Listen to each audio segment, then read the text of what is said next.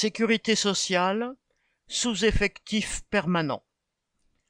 La Convention d'objectifs et de gestion 2018-2022, document qui encadre l'évolution des organismes de sécurité sociale, n'a remplacé qu'un départ en retraite sur cinq et a supprimé 2100 CDI.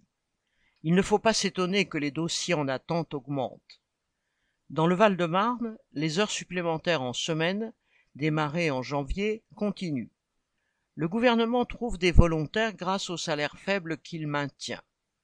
En 2021, 396 000 heures supplémentaires ont été effectuées dans les caisses d'allocation familiale, CAF. Cela prouve qu'il manquait 200 employés et que ce sont des embauches qui sont nécessaires et non des heures supplémentaires. Du fait du manque de personnel, des incidents éclatent aux accueils des CAF ou des centres de sécurité sociale, en province ou à Paris.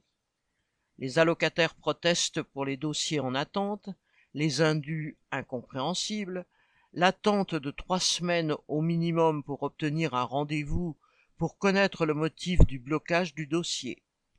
Et le personnel subit parfois des agressions. Pour rester serein en pareille situation, il faut poser le stylo et lutter pour des embauches pouvant alléger le travail. La grève en Guadeloupe peut servir d'exemple. Elle a débuté le 7 février 2023 pour la réouverture du centre d'accueil de Saint-François et l'embauche de 100 CDI. Comme ici, le travail à l'accueil est infernal.